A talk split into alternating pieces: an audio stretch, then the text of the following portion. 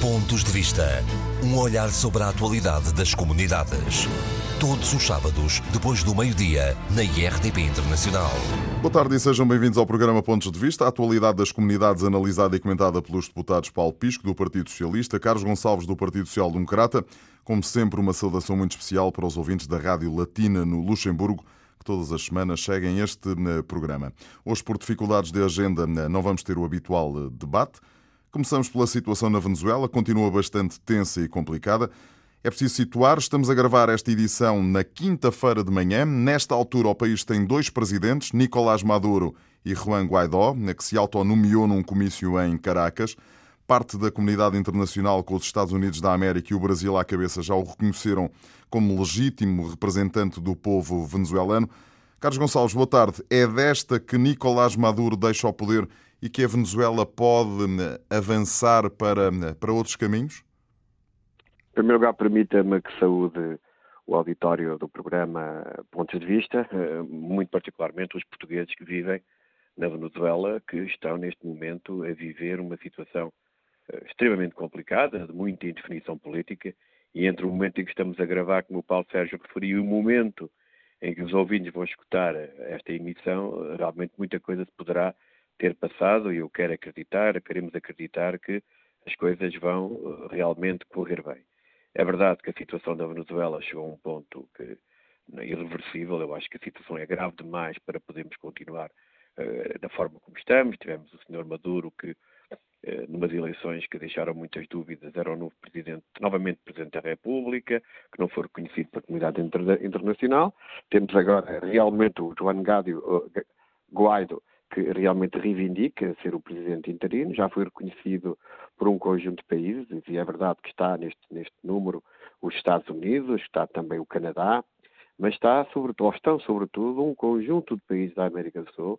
Estou a falar da Colômbia, estou a falar do Chile, da Argentina, do Brasil, do Peru, do Paraguai.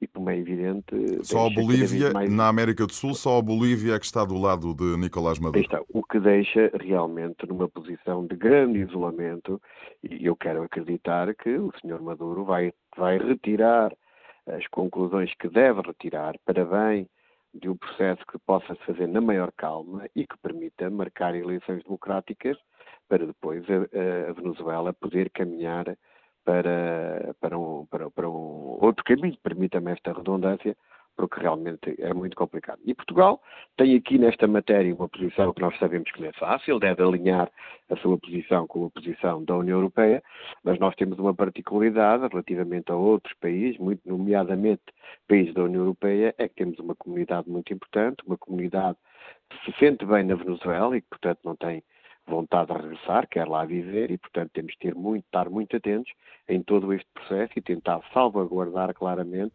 o interesse e a segurança da nossa importante comunidade que vive na Venezuela, que é o momento, mais um momento muito crítico que deve merecer de Portugal e dos portugueses não só muita atenção, muita solidariedade e todo o apoio que for necessário. Carlos Gonçalves, Augusto Santos Silva, o Ministro dos Negócios Estrangeiros, diz preocupado, obviamente, com a situação que a comunidade portuguesa vive neste país do Caribe. Até por causa disso, qual deverá ser a estratégia de Portugal a partir de agora, em sua opinião? Deve reconhecer Juan Guaidó? Deve continuar a apelar por uma solução negociada de saída? Portugal alinha com a União Europeia que pretende a realização de eleições livres e justas, mas com Maduro de saída. Como é que Portugal, no meio de todos estes, eh, de todas estas situações que já levantou, deverá olhar para este, para este novo capítulo da crise venezuelana? Eu acho que Portugal, neste momento, tem que considerar que deve alinhar a sua posição com a posição da União Europeia, que é uma posição para repor aquilo que nós consideramos fundamental, a normalidade democrática. Mas, por exemplo, dentro da União Europeia, Carlos, a França já reconheceu o Sr. Guaidó. Tudo bem, mas a França não tem 400 mil portugueses. Eu estou perfeitamente à vontade com um deputado que esteja a apoiar o governo. Nós, nestas matérias, temos que considerar aqueles que são os interesses de Portugal e os interesses à luz da nossa política externa e como eu refiro muitas vezes neste programa, para mim a política é resolver os problemas das pessoas. Temos lá 400 mil portugueses e temos que atender a essa realidade. E, portanto, nós devemos alinhar a, a nossa posição com a posição da União Europeia, certamente para repor a normalidade democrática. Eventualmente, eu penso que a posição da União Europeia deverá ser pedir que o povo, que ao povo seja devolvida a decisão através de eleições democráticas e, certamente, reconhecer ao presidente, este presidente interino até à realização das eleições. Esta é aquela que deve ser, em minha opinião, e exclusivamente em minha opinião, a posição que Portugal deve tomar, e eu quero acreditar que a União Europeia certamente irá mais momento, menos momento. Repare, tivemos ontem declarações do Sr. Tusk, da Sra. Mogherini, que já apontam neste sentido de, de, reconhecer o presidente interino até à marcação de próximas eleições, o só que ainda não foi, como sabe, oficialmente defendido. Estamos a gravar o programa no momento, se calhar quando for escutado já poderá ser é eventualmente uma realidade, mas Portugal tem que ter sempre em consideração esta questão, que é uma questão muito importante, ter uma comunidade 400 mil portugueses e, como é evidente, como se costuma dizer na gíria, estas matérias têm que ser tratadas com pinças. Há países em que a sua posição é mais política e mais fácil, eventualmente, de, de assumir e Portugal não pode perder os canais de contacto com a nossa comunidade e, portanto, esta é uma matéria muito complicada, independentemente de defendermos claramente a, reposição daquilo que é a democracia no seu todo, a marcação de eleições, eventualmente caminhar para o reconhecimento do presidente interino, como outros países já estão neste momento a fazer, só que no espaço da União Europeia penso que deve haver uma resposta comum, até para que ela tenha a força claramente suficiente que deve ter porque nós funcionamos também cada vez mais como um bloco em termos de política externa. Carlos Gonçalves, o secretário de Estado das Comunidades Portuguesas, esteve eh, uma, ou teve uma viagem marcada para a Venezuela, era para estes dias, acabou por ser eh, adiada exatamente por motivos de segurança, que seguramente estariam relacionadas com todas estas manifestações. O Ministro dos Negócios Estrangeiros já veio dizer que vai ser reprogramada a visita tão cedo quanto possível. É necessário, é quase que obrigatório manter estes canais abertos entre Portugal e a Venezuela. Eles são fundamentais. Eu ainda há pouco tempo fiz na Assembleia da República uma intervenção nesse sentido, em que entendia da resposta que a União Europeia devia dar à questão da Venezuela, até muito particularmente as sanções, o reconhecimento ou não do resultado eleitoral que elegeu o, o presidente Maduro, eu aí também tive a oportunidade de dizer que, independentemente das posições que Portugal tomava, Portugal tinha que ser, ter sempre e assumir nas posições que ia tomar o facto de não perder os canais que tem estabelecidos uh, com as autoridades venezuelanas no sentido de poder atender a algumas das preocupações exclusivas, ou pelo menos algumas exclusivas, da nossa comunidade, da importante comunidade que ali reside. Portanto, isso foi o que eu chamei a atenção. O facto do Estado de Estado ter anulado a viagem à Venezuela por questões de segurança, ele é que fez a avaliação, eu não conheço a avaliação, nem sequer tinha conhecimento do que estava a passar eventualmente, como ele teve através da nossa embaixada, não me vou pronunciar. Agora, que é uma matéria que carece uma permanente atenção do governo português, muito precisamente neste momento, até porque, como sabe, tudo se vai desenvolver muito rapidamente. Esperemos que o Sr. Maduro aceite, uh, o que não será fácil, certamente, esta, este processo, digamos, de repor a normalidade democrática na Venezuela, mas nos próximos dias ou nas próximas horas uh, tudo pode acontecer e, portanto, o governo português tem que estar, digamos, uh, preparado, muito preparado, para que possa, a, a todo momento, ter que intervir em favor da comunidade portuguesa se a situação, como é evidente, vier a tornar-se crítica e que haja uma, uma, situação ainda mais complicada que aquela que temos tido nos últimos dias e que preocupa e de que maneira os portugueses, claro, e compete-nos a nós, todos os atores políticos, neste caso no partido e eu próprio, que estamos na oposição, de perceber que estas são matérias de grande melindre, porque tem, tem a ver com 400 mil portugueses, e aqui não há espaço, permitam que me diga, para estarmos aqui agora com tricas políticas, o que interessa aqui é salvaguardar os interesses de Portugal em relação à Venezuela, e neste sentido temos 400 mil portugueses que merecem da nossa parte a maior dedicação, a maior atenção, a maior preocupação, e percebemos que somos, somos todos portugueses, independentemente das diferenças poderemos ter no, debate e no combate político. Até porque eh, há muitos analistas eh, especialistas em América Latina que dão conta de que a violência só agora começou neste eh, país do Caribe e sublinha esse facto, Carlos, um país que tem 400 mil portugueses a viver e a trabalhar lá e, portanto, todos os cuidados para Portugal eh, são poucos. Todos são poucos, senhor. Repare, eu há dias em relação ao Reino Unido chamava a atenção, eh, mas eu gostava de dizer o seguinte, já quando com o Reino Unido, nós no Reino Unido também temos uma comunidade estimada em 400 mil portugueses. E eu dizia que aquilo que nos diferencia dos outros países da União Europeia na relação com o Reino Unido é que somos 400 mil para um país de 10 milhões de habitantes. Ou seja, profissionalmente, somos um país que tem uma, uma comunidade de uma dimensão inigualável em qualquer outro país da União Europeia no Reino Unido. E aqui é igual. Nós somos realmente um país, comparativamente a todos os nossos parceiros, aquele, proporcionalmente aos 10 milhões de habitantes, tem mais cidadãos a viver num país como a, Venezuela. Portanto, isto tem uma importância inacreditável, independentemente, até podia ser só uma pessoa, mas não é uma, são 400 mil. Portanto, 400 mil, gerir uma situação de 400 mil portugueses eh, não é fácil, muito particularmente num país que está noutro continente e num país que pode muito rapidamente, caso as coisas não corram bem, partir para um processo muito complicado, muito delicado, de violência e, portanto, a situação pode se agravar. Vamos acreditar que não sou sempre daqueles que acham que o bom senso pode reinar, mas nós há pouco chamamos a atenção dos países que já reconheceram o presidente interino, mas também temos que perceber que a Rússia continua a não reconhecer, o México continua a não reconhecer e, portanto, as coisas não são tão claras como poderão parecer na primeira análise que fizemos sobre esta situação. É um assunto que vamos continuar seguramente a acompanhar. Carlos falou aí do Brexit, também do Reino Unido. É outro dos assuntos que não nos vai largar nos próximos tempos. Esta semana, Teresa May voltou ao Parlamento, mas não apresentou nenhum plano B como se chegou a pensar. Continua a não excluir a saída desordenada, não quer segundo referendo, não quer o adiamento da saída. A única coisa de novo que aconteceu no seu discurso foi, no seu de Teresa May, foi o revogar a taxa a aplicar aos cidadãos europeus eh, que queiram permanecer no Reino Unido. Continuamos sem soluções à vista, ou seja, isto continua. Dá um bocadinho a ideia de que é aquele automóvel que está em alta velocidade a aproximar-se perigosamente de uma parede e não há ninguém que lhe ponha, eh, que lhe ponha pé no travão.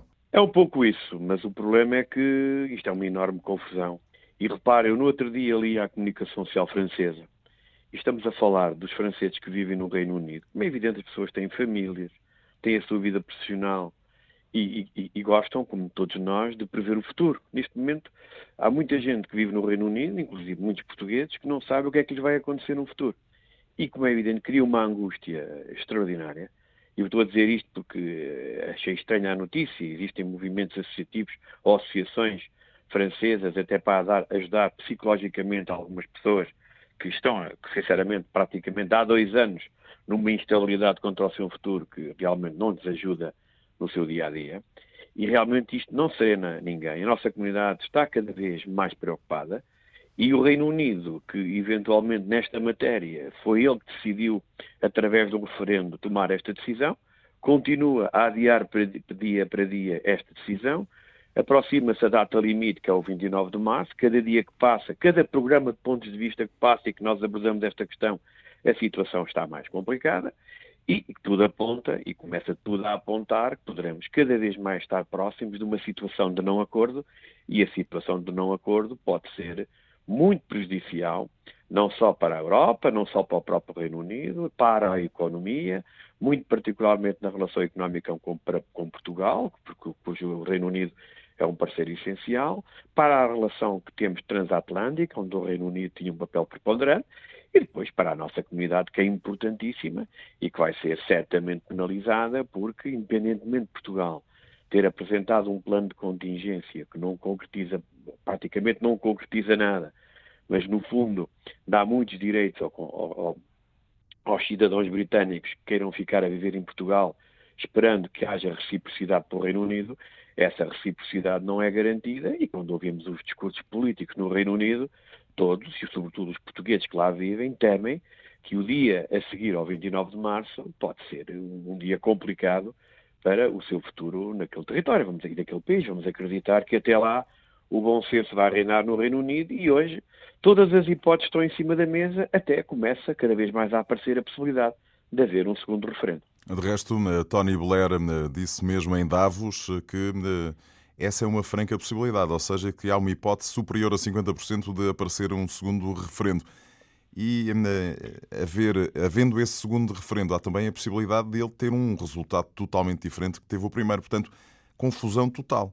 É, confusão total, o que não é muito normal. Normalmente os britânicos são um bocadinho mais pragmáticos nestas coisas. Nesta matéria as coisas não correram da mesma forma. Temos que perceber que também há algum jogo político interno em torno desta questão e que nos ultrapassa completamente e, portanto, há uma tentativa também de instituição do atual governo, já houve moções de censura e, portanto, digamos que por vezes nos políticos uh, há alguma cegueira face ao, há alguma cegueira em um conjunto de situações e acho que este caso do Reino Unido é isso. O exemplo que o Paulo Sérgio dava de um carro que está a caminhar para bater na parede e que não, e que não, e que não reduz sequer a velocidade é o que está a passar no Reino Unido e isto começa ser até penalizador para a classe política britânica junto dos seus próprios cidadãos que nunca viram o seu país ser tão enxovalhado no plano internacional como é neste momento, dado que a impressão que muitos dos seus parceiros têm é que os ingleses, passa, os britânicos, passa a expressão, os britânicos não sabem o que querem e quando um país não sabe o que quer, há qualquer coisa que não corre bem. Carlos, seja como for, a comunidade portuguesa dá a ideia de se ir preparando para o Brexit. 46 mil dos cerca de 300 mil portugueses registados nos consulados já estão, já cumpriram as formalidades pedidas pelas autoridades, sendo que eh, já há quase 3 mil portugueses que adquiriram a nacionalidade britânica desde a realização eh, do referendo. Estes são números das autoridades de Londres. É verdade que estamos ainda muito longe de ter eh, o problema praticamente resolvido, nem pouco mais ou menos, mas eh, a coisa mexe. Ou seja, eh, os portugueses estão atentos. Estão atentos, mas estamos a falar de números que vão ao encontro daquilo que eu já tive a oportunidade de dizer. Nós temos uma comunidade no Reino Unido, que poderíamos estimar na ordem de 80 mil pessoas, que é uma comunidade que poderemos encontrar ou comparar com comunidades que foram para a França ou para a Alemanha, que estão no Reino Unido já durante os anos 60. E essa comunidade, muita dela, eh, já viveu até antes de Portugal estar na União Europeia. Portanto, para eles é uma realidade que nada, não muda muito. Eh, já viveram essa situação. E estamos a falar de uma população que está perfeitamente integrada, está perfeitamente instalada, cuja prova de residência é extremamente simples e, portanto, não tem qualquer tipo de problema com esta situação. É mais uma ou outra, digamos, diligência administrativa e poderemos pouco mais dizer do que isso. Há outros que, até estando há muito tempo no Reino Unido, optaram por aquilo que eventualmente nunca teriam optado caso não houvesse esta situação, que é o facto de pedirem a nacionalidade britânica. E isto não é nada de novo. Nós tivemos em França um momento dado em que não havia a possibilidade da dupla nacionalidade, os portugueses em França, para constituir uma empresa tinham que ser franceses, e houve muitos, por razões óbvias, tiveram que pedir nacionalidade francesa. Até porque no Reino portanto, é Unido é não... não... há essa figura da dupla nacionalidade, e portanto é uma coisa ou outra. E portanto as pessoas optam, nestes momentos, por aquilo que é mais fácil para eles, e estamos a falar daquela que é a comunidade mais bem integrada, há muitos anos no Reino Unido, e portanto são mais uma ou outra diligência administrativa, não é para eles um grande problema. Agora, nós temos uma grande parte da nossa comunidade que emigrou nos últimos 20 anos. E, portanto, uma comunidade que muito, com algumas dificuldades, temos muitas pessoas a viver das prestações sociais do Reino Unido. Basta conhecer bem a comunidade para perceber que essa é uma realidade que toca muito a nossa comunidade no Reino Unido, ao contrário de outras, como na Alemanha, ou como na França, ou mesmo como na Suíça, em que a comunidade é, é pouco assistida, normalmente muito empreendedora, e, portanto, temos ali realmente uma franja da nossa comunidade com muitas fragilidades e é essa que, eventualmente, terá mais problemas em fazer prova, ou pelo menos atender a um conjunto de requisitos que o Reino Unido impõe para o seu registro no Home Office. E, portanto, temos que levar as coisas com alguma calma. Eu espero que o Reino Unido tenha a percepção desta realidade. São pessoas em muitos casos, estão há muitos anos no Reino Unido e mas que, por razões que às vezes nós até temos algumas dificuldades em perceber, eh, não, não, não acautelaram a sua situação de residência eh, no, no, naquele país, pensando que isto ia ser sempre União Europeia, e portanto a franja mais frágil, essa é que vamos ter que ver o que é que vai acontecer e o Estado português tem que dar uma resposta que não consegue. Realmente, por exemplo, esta semana tive uma notícia que me entristeceu como português, porque eu não posso ver o Primeiro-Ministro de Portugal dizer que aquilo que ele tem para dar aos portugueses no Reino Unido são 34 permanências no ano 2019. E, portanto, este é o plano excepcional do governo. Quem o disse foi o Primeiro-Ministro. Já nem foi o Secretário de Estado das Comunidades Portuguesas, já nem foi o Ministro dos Estrangeiros. Esse número Ora, é manifestamente ponto... inferior àquilo que foi, por exemplo, no não, é que os 34 é? permanências foram vendidas para a comunicação social. Eu sei que estamos num ano eleitoral, mas nós estamos a falar de pessoas. É certo que estão no estrangeiro e, portanto, têm menos importância no plano eleitoral. Mas acho que há mínimos na política. Eu acho que o seu Primeiro-Ministro não esteve bem. Eu diria mesmo que esteve muito mal. Ou seja, não esteve, porque não há plano de contingência. Ele afirma publicamente, e saiu na comunicação social, que havia 34 permanências. E os portugueses entenderam, ah, vejam lá, o Estado português vai pôr 34 permanências. O que é que acontece? O ano passado havia 31. Este ano há 34 dias e havia 31 dias, espalhados pelo Reino Unido. Portanto, há um acréscimo de 3. Mas se formos ver a carga horária, porque às vezes as permanências são dois dias, é só, é só da parte da manhã e por isso, eu, a, por isso é que eu estou seja, a dizer que. O tempo que... útil das permanências é inferior ao do ano passado. Por isso é que eu estou a dizer Isto que, é apesar de ter aumentado, as coisas eh, diminuíram em termos de recursos, digamos assim. Claramente. Portanto, isto é a declaração do Primeiro-Ministro de Portugal. Quando o Primeiro-Ministro de Portugal tem este tipo de declaração, em Portugal até vende, porque as pessoas em Portugal não percebem, não entendem, não conhecem. Mas para aqueles que necessitam de fazer os documentos, isto são declarações que realmente lhes fazem sentir que o seu país não está atento ao problema grave, não entende a necessidade que eles têm no plano administrativo português e eu, sinceramente, já nem é como político, é como cidadão, lamento imenso que o primeiro-ministro do meu país tenha feito este tipo de declarações. São declarações que demonstram e provam que o governo português não apresentou plano de contingência algum no plano do apoio consular para pôr cobro aos atrasos inadmissíveis, porque os, os, ouvintes que me ouvem fora do Reino Unido nem percebem as dificuldades que a nossa comunidade tem para fazer a marcação online para o agendamento no consulado. Agendamento online, que já em novembro de 2017, a uma pergunta que foi feita por mim na Assembleia da República e depois toda a comunicação social divulgou, o ministro reconheceu que havia problemas nessa marcação, que configuravam um caso de fraude. E veja bem, na semana passada o Estado de Estado diz que estavam agora a tratar do problema das marcações e já passou quanto tempo de novembro de 2017 até agora. E, portanto, é uma inércia total, é uma falta de sensibilidade. Mas até aqui isto ficava no Estado de Estado das comunidades, coitado, que eventualmente não terá os meios suficientes. Mas quando o Primeiro-Ministro assume isto, quando o Primeiro-Ministro teve dinheiro para eventualmente distribuir para um conjunto de corporações em Portugal, esquecer estes 400 mil portugueses, a mim realmente preocupa-me e, portanto, nós podemos todos estar a falar do Brexit. E os, os ingleses e os britânicos podem tomar todas as decisões as mais negativas possíveis. Nós não sabemos o que vai acontecer. Mas o que sabemos é que Portugal deve fazer o seu trabalho, pelo menos o seu trabalho, para que os portugueses estejam na situação ideal com a sua documentação pronta uh, e, em dia para poderem fazer o eventual registro nas junto às autoridades britânicas, nomeadamente no Home Office. Mas se não conseguem ter os seus documentos, têm que vir a Portugal, eu até ouvi relatos da reunião em que alguém dizia que era mais fácil vir a Portugal de avião, eh, mais barato que fazer o Porto de Lisboa. Há coisas que, sinceramente, argumentações que eu lamento e que não, não podem ser postas em cima da mesa. Portanto, o governo português tem, é uma situação excepcional, Andamos há dois anos a pedir uma resposta claramente excepcional.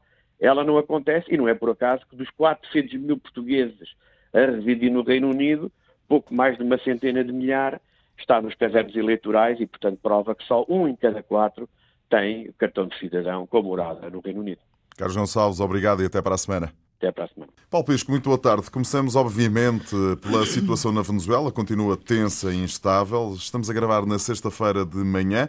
E estou a fazer este, esta ressalva exatamente porque, hum, quando os nossos ouvintes nos estiverem a escutar, as coisas podem já ter eh, evoluído.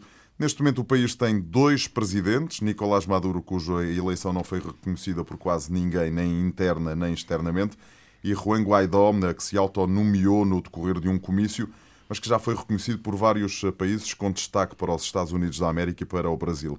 Eh, o Brasil é a grande potência da região. Paulo, como é que analisa né, esta situação na Venezuela? Uh, confusa, tensa, uh, muito preocupante. Em primeiro lugar, queria cumprimentar todos os ouvintes do nosso programa Pontos de Vista. Queria deixar uma saudação muito particular também para todos aqueles que nos ouvem na, no Luxemburgo através da Rádio Latina. E, de facto, é muito preocupante aquilo que está a passar agora na Venezuela. É mais uma preocupação a juntar a todas aquelas preocupações que fomos tendo ao longo do tempo. A situação atualmente é, tal como disse, é tensa, é preocupante, é muito perigosa também, porque facilmente pode resvalar e nós já reparamos, já, já tivemos essa evidência que aos poucos tem vindo a resvalar e tem vindo a ganhar intensidade em termos de confrontos e em termos de violência. É uma situação que uh, exige da parte de quem toma posições no nosso país uma grande ponderação. Eu julgo que o Ministro dos Negócios Estrangeiros teve a ponderação necessária relativamente à situação que atualmente se vive na Venezuela, porque nós não sabemos nunca aquilo que a forma como as coisas vão, vão acabar. Houve essa autoproclamação do Juan Guaidó, que era o presidente interino da Assembleia Nacional, uh, mas entretanto não se sabe mais nada e aquilo que nós vimos aquilo que nós sabemos é que Uh, o não, presidente se... Nicolás Maduro continua a, a controlar completamente foram todas os militares, as instituições. Os militares deram uma conferência de imprensa na quinta-feira à tarde a dizer que uh, isto é um golpe de Estado e uh, a recusarem um presidente imposto e, enfim, a prometerem lealdade a Nicolás Maduro. E, portanto, sem os militares não me parece que se faça algo de, diferente na Venezuela. Não, e a questão eh, essencial reside precisamente aí na, na, na, na força que os militares têm no, no regime venezuelano. Porque vamos lá ver, todos nós vimos as imagens da gigantesca, com milhões de pessoas eh, na, nas ruas de, da Venezuela, de Caracas muito particularmente. Eu nunca tinha visto uma manifestação daquele tamanho. No dia em que Juan Guaidó uh, fez a sua autoproclamação, houve centenas de milhares de pessoas, provavelmente mais de um milhão de pessoas que saíram às ruas, e aquilo foi de facto impressionante. Portanto, isto dá bem conta de como o, o país, a Venezuela, se sente neste momento.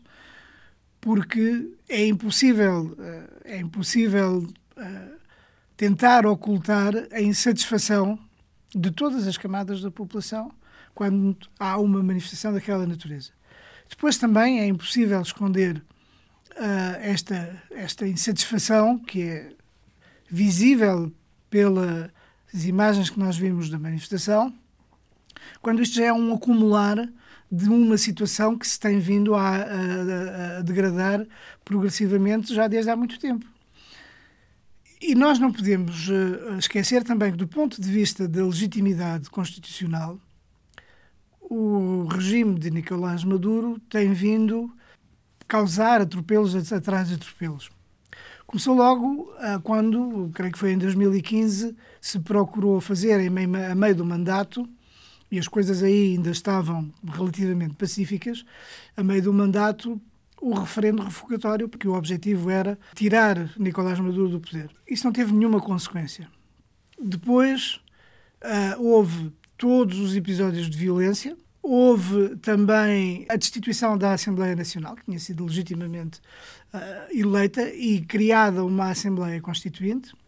Depois houve. É um verdadeiro laboratório constitucional aquilo que se passa na, na, na Venezuela. Depois houve as eleições presidenciais em que Nicolás Maduro ganhou, mas que ninguém reconheceu a legitimidade, a lisura e a transparência daquelas eleições. E depois ele toma posse, mas toma posse junto do Supremo Tribunal de Justiça, que é ele próprio que nomeia, não na Assembleia Exatamente. Nacional. O único órgão que tem toda a legitimidade é a Assembleia Nacional, que é a maioria, que tem a maioria da oposição. Acontece que Juan Guaidó, que até era relativamente desconhecido porque um, era um dos, apenas um dos deputados eleitos, creio que pelo Estado de Vargas. E é um deputado que é, é, chega a presidente da Assembleia Nacional porque todos os restantes elementos da, da, da oposição estão presos. Exatamente. E ele surge precisamente, eh, com surpresa para muita gente, que nunca tinham, eh, que nunca tinham visto Juan Guaidó surgir. É, uma, é um homem relativamente jovem, que tem 35 30, anos. 35 anos, e é com estupefacção que nós vemos uma pessoa assumir a presidência, autoproclamando-se naquelas circunstâncias. assume a presidência na rua. Posteriormente tenham surgido um conjunto de comentadores referindo que a legitimidade estava na invocação de alguns artigos da Constituição, em virtude da ilegitimidade, da situação económica e política, etc., e social, tudo isso. Mas a verdade é que a situação é extraordinariamente complexa neste momento. É que, muito facilmente, perante uma dimensão desta natureza, das, das manifestações, provavelmente está a desencadear-se um processo, mais uma vez, em que haverá violência nas ruas. Os militares e Nicolás Maduro vão resistir até ao final. Vão resistir até ao final e tem, tem havido provas evidentes também de que os militares estão completamente envolvidos e empenhados na defesa do regime e na, na defesa das suas próprias posições e muitos deles terão, num momento em que cair o, o regime, porque ele há de cair, é impossível que hum, Resista. esta situação continua a, a aguentar-se durante muito tempo. Há muitos analistas, sobretudo analistas eh, que trabalham muito na área da América Latina e analistas, eh, enfim, que escrevem recorrentemente no jornal espanhol El País, enfim, com um profundo conhecimento daquilo que se passa na Venezuela, que entendem que a Venezuela é uma espécie de narco-estado e que, portanto, os militares estão muito envolvidos ou muito próximo de, desses negócios e que eh, não querem sair de lá exatamente porque saindo têm, uh, esse negócio acaba. É corrente que há negócios, negócios de todo tipo. Não quero referir-me particularmente a um tipo de negócios, mas que há que há negócios e que há privilégios da parte do regime de Nicolás Maduro, até no controle da situação, no controle, por exemplo, dos dólares, no controle da distribuição alimentar, eh, e não é coisa pouca num país negócio, que está a passar negócio fome. Negócio lato senso. Exatamente. E não é coisa pouca num país que está a passar fome. A verdade é que muitos dos, eh, dos slogans que têm surgido, muitos dos comentários que as próprias pessoas têm feito, é que elas dizem que não aguentam mais. Não aguentam mais passar fome, não aguentam mais não terem acesso à saúde, não aguentam mais a violência, não aguentam mais até a própria repressão política. De facto, Juan Guaidó surge assim, praticamente do nada, torna, ganha toda essa visibilidade, porque todos os opositores ao regime ou estão impedidos de fazer política, ou estão exilados, ou fugiram, ou estão presos, etc. E então, sucessivamente, vão, vão surgindo aqueles que ainda que ainda restam. E, portanto, isto dá bem conta da, da enorme da enorme fragilidade Paulo, da situação. Deixe-me fazer o transfer para aquilo que uh, interessa mais à comunidade uh, portuguesa. Temos lá 400 mil uh, portugueses que vivem e trabalham diretos. enfim, hum. há quem diga que a comunidade de portugueses ou luso descendentes anda ali à volta de um milhão e meio de pessoas.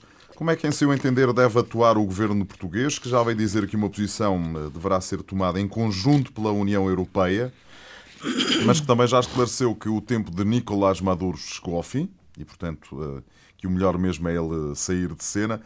Eh, como é que o que é que devemos fazer? O que é que o governo português, o governo do seu partido, deve fazer e deve atuar na Venezuela? Em primeiro lugar, relativamente ao facto de o tempo de Nicolás Maduro já ter chegado ao fim, isso todos nós percebemos que já há muito tempo que chegou ao fim. Uh, com a repressão, com a fome, com a destruição de todos os serviços públicos, uh, com a destruição da economia e com a, a, criação de imensas bolsas de pobreza, de pobreza extrema e com uma imigração uh, que, de pessoas que fogem àquela cinco, situação. 5 milhões de pessoas já é, deixaram a Venezuela. Que é uma situação absolutamente absurda. Quer dizer, como é que não se vê que isto não é uma situação normal, que isto não é uma situação aceitável. Imagine que uma situação como esta se passava na Europa. É impensável. Em qualquer país europeu, uma situação destas é completamente impensável, não é aceitável, não seria aceito por ninguém, por muito menos, por, por infinitamente menos os governos caem, os ministros demitem-se. Ali na Venezuela, não. O, o país cai no abismo, as pessoas caem numa pobreza profunda, a violência e, um, e a instabilidade eh, atingem os seus limites, a inflação é uma hiperinflação completamente descontrolada que vai nos milhões. Eh, eu já, eu já nem consigo dizer. Não tem dígitos. Não, já não tem dígitos, porque já ninguém sabe. Todos os dias vimos números diferentes sobre a forma como a inflação existe. O que me diziam, eu tenho falado com, uh, com pessoas que conheço e com amigos meus que estão na Venezuela, a situação é de tal maneira incomportável que, apesar de haver até aumentos do salário mínimo, a verdade é que o salário mínimo hoje na Venezuela dá, segundo me disse até. Um... Três bananas e seis tomates. Vi no outro dia na, numa é mais reportagem da agência Reuters. É, pode ser isso, pode ser, como me disseram, três quilos de batatas, um, um bife. Quer dizer, um salário mínimo dá para um bife, dá para três quilos de batatas, dá para dois pacotes de arroz. É completamente inaceitável, é insustentável. Portanto o tempo de Maduro já acabou há muito tempo. É que... Já acabou há muito tempo. Agora. O que é que o governo português deve defender, em sua opinião? Agora, aquilo que eu acho que o governo português deve fazer, em primeiro lugar, deve ter uma atitude de prudência numa situação que é extraordinariamente complexa e que pode transbordar a qualquer momento e quer dizer, e nós vemos que progressivamente as coisas vão ganhando dimensão. Ou seja, e, está portanto, fora de questão reconhecer eh, o Sr. Guaidó. É óbvio, houve uma líder política, a Assunção Cristas, que o fez, eu acho que isso é uma coisa de uma tremenda imprudência. Então, reconhece um líder que agora já não, não ouvimos falar mais do Juan Guaidó. Não sabemos o que é que lhe aconteceu. A única coisa que nós sabemos é que os militares voltaram a jurar fidelidade a Nicolás Maduro e que Nicolás Maduro continua a deter todos os poderes uh, militares, políticos, eh, constitucionais, uh, etc., da, na, na, na, Venezuela. na, Venezuela. Isso é o que nós sabemos neste momento. Estamos a reconhecer alguém que não sabemos onde é que está agora, que, em que a situação não está de todo clarificada, não faz sentido. O Augusto Santos Silva, o Ministro dos Negócios Estrangeiros, já veio pedir uh, eleições livres uh, para escolher um novo Parlamento, um novo uh, Presidente mas tudo dentro do âmbito de uma tomada de posição da União Europeia. É assim que Exatamente. deve ser feita, em seu entender? E, e é assim que as coisas devem ser feitas. Como é normal, Portugal e os Estados-membros da União Europeia têm que se agarrar à legitimidade constitucional.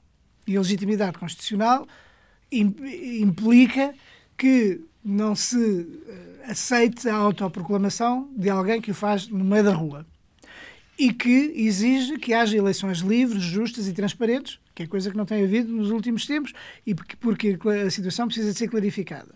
E que a União Europeia tem tomado ao longo deste tempo algum conjunto de posições, eh, designadamente eh, para não apenas sancionatórias, mas também de apoio à Venezuela e ultimamente até diretamente em termos humanitários, que foi uma coisa que o regime de Nicolás Maduro sempre negou a necessidade de haver uma, um auxílio humanitário estrangeiro, porque não queria reconhecer publicamente a situação. Aliás, quando é uma das coisas que me faz sempre impressão, é que quando se vêem as notícias, quando se abrem os jornais, uh, quando se vêem as fotografias de Nicolás Maduro, nós vemos sempre um homem sorridente.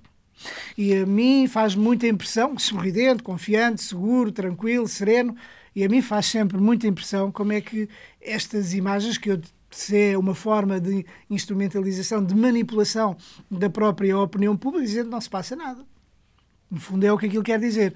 E faz-me sempre impressão que uh, surja isto como uma das imagens que surgem publicamente na cena internacional e, e, nacional, certamente, mas que depois, por detrás, esteja a acontecer toda aquela tragédia. Aquilo que é necessário fazer é que a União Europeia funcione, continue a funcionar como um bloco, continue a exigir todos os preceitos democráticos e institucionais dos Estados de Direito em que a legitimidade se obtém através das urnas e de eleições livres, limpas e transparentes, em que todas as forças políticas, todos os candidatos têm a mesma oportunidade uh, sem que haja intermissões da parte do sistema e, portanto, é isso que nós temos que defender e é isso que nós temos de esperar.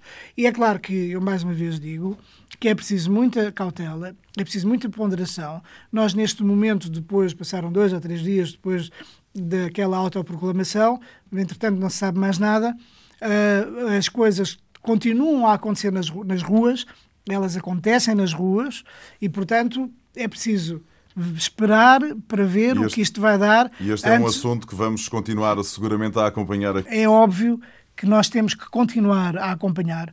E o meu desejo é que a própria imprensa também em Portugal dê uma grande atenção àquilo que se passa na Venezuela. Acho que tem mais ou menos dado essa atenção, porque a Venezuela é para Portugal um país muito importante por causa da nossa comunidade, por causa da dimensão da nossa comunidade.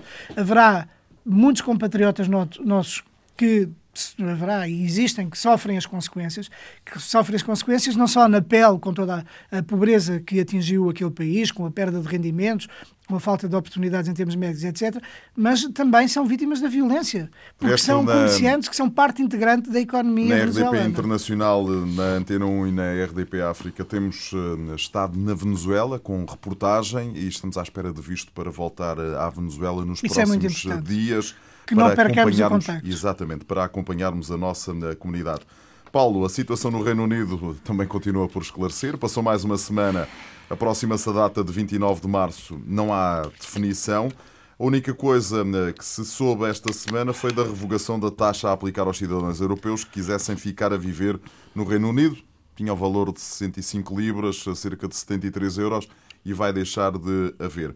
Para a comunidade portuguesa, dá a ideia de que as coisas começam a, a mexer. 46 mil dos cerca de 300 mil portugueses que estão registados já cumpriram as formalidades pedidas pelas autoridades de Londres e 3 mil portugueses já são cidadãos britânicos, ou seja, os portugueses vão começando a, a, mexer. É uma infelicidade que, de facto, só falemos de tragédias.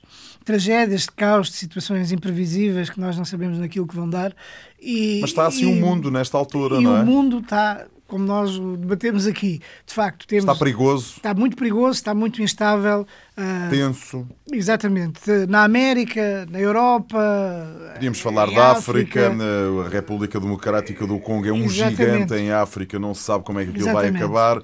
Teve eleições agora, muito complicado. Exatamente. África do Sul, onde também vive uma gigantesca comunidade portuguesa. Portanto, tínhamos aqui muito com que nos entretermos, está um pouco em convulsão e isto é, de uma maneira global, eu julgo que isto é muito preocupante uh, e gostava que houvesse uma reversão deste caminho que agora nós estamos todos a pressentir que o mundo está a ter, porque ainda agora estive no Conselho da Europa na, nesta semana que passou, o tipo de intervenções e discursos que é feito e o Brexit é um dos temas que também lá está presente, são muito preocupantes, porque há uma preocupação generalizada de onde quer que venham essas declarações. Inclusivamente o próprio presidente da Assembleia Parlamentar do Conselho da Europa, que é um, um norueguês, o Sr. Jagland, refere-se sempre a estes temas da atualidade com uma grande preocupação, por causa do avanço dos populismos, dos extremismos, de um ataque permanente que está a haver às instituições democráticas, a todas aquelas instituições que foram criadas na sequência da Segunda Guerra Mundial, precisamente para dar estabilidade ao mundo. E aquilo que nós vemos agora, e há pouco não falámos numa coisa que é muito preocupante também relativamente à Venezuela, que foi, é o reconhecimento, como se voltássemos a uma espécie de guerra fria aplicada à América Latina, o reconhecimento de uns países, do Juan Guaidó como presidente e o... Estados Unidos versus Rússia. Exatamente, porque os Estados Unidos, com a sua atitude de Donald Trump, estão a legitimar este tipo de instabilidade. Arrastam outros países, o Brasil, por exemplo, e depois, inclusivamente falando em possibilidades de intervenção militar, que é uma coisa de arrepiar, mas depois temos do outro lado, de um lado temos os Estados Unidos e alguns outros países que estão a seguir os Estados Unidos, neste caso o Brasil, ou a Colômbia, por exemplo, também. Sim, na América, na América e, do Sul apenas a Bolívia está do lado da, da Mas depois temos outros países como a Rússia, a China Turquia. e na América a Turquia Quer dizer, e temos aqui, voltamos a ter aquela divisão blocos. de blocos e que é. Paulo, temos dois minutos okay. até ao fim do programa em relação ao Brexit e à preparação Brexit. e à preparação que, enfim, a comunidade portuguesa começa a olhar para isto e dizer, bem, isto, afinal de contas, vamos mesmo ter que atalhar caminho. Não é? Vamos ver. É claro que a comunidade portuguesa está preocupada. O governo tem feito muitas uh, deslocações a, a, ao Reino Unido para descansar. O próprio secretário de Estado teve no dia 16 e no dia 17 o secretário de Estado das Comunidades para também anunciar o reforço das medidas para os cidadãos que estão, fazem parte do plano de contingência que o governo apresentou também, que é o reforço dos serviços consulares, mesmo o aumento até na sequência de, uma, de encontros que tiveram lá, que o, que o secretário de Estado teve com os conselheiros das comunidades, com os representantes das nossas comunidades, além das 35 permanências consulares que estavam previstas para a Generalidade do Reino Unido, o aumento dessas eh, permanências de forma a poder esclarecer, a criação de linhas dedicadas, a, a criação do, também de uma linha de crédito para os empresários portugueses, os exportadores, etc. E é claro que nesta situação também de grande incerteza que existe no Reino Unido, os portugueses têm vindo precaver-se, a proteger-se de forma a poderem garantir que quando chegar, se chegar o momento da saída do Reino Unido da União Europeia, eles não tenham os problemas e não sejam considerados cidadãos de países terceiros. Por isso, eles estão, como referiu, relativamente a essas 46 mil autorizações de residência, eles estão a, a pedir, os portugueses estão a pedir essas autorizações de residência que lhes garantem um estatuto de maior estabilidade e muitos estão mesmo a pedir nacionalidade, esses 3 mil que referiu. É porque é em Inglaterra também... não há o estatuto de dupla nacionalidade, ou é inglês, ou cidadão britânico, ou é cidadão é também de outros, muito, de outros países. O que é, ah, o que é uma limitação nos direitos, claro. eu, e eu tenho defendido muito isso, ainda recentemente quando estive em Andorra, essa foi uma das minhas preocupações, porque estar a exigir que se abdique de uma nacionalidade de um país da União Europeia é algo que é muito violento, além de um português não gostar nunca de perder a sua nacionalidade. Paulo, um abraço, obrigado, um abraço, até para a semana. O Pontos de Vista regressa dentro de oito dias. Pontos de Vista. Um olhar sobre a atualidade das comunidades. Todos os sábados, depois do meio-dia, na IRTP Internacional.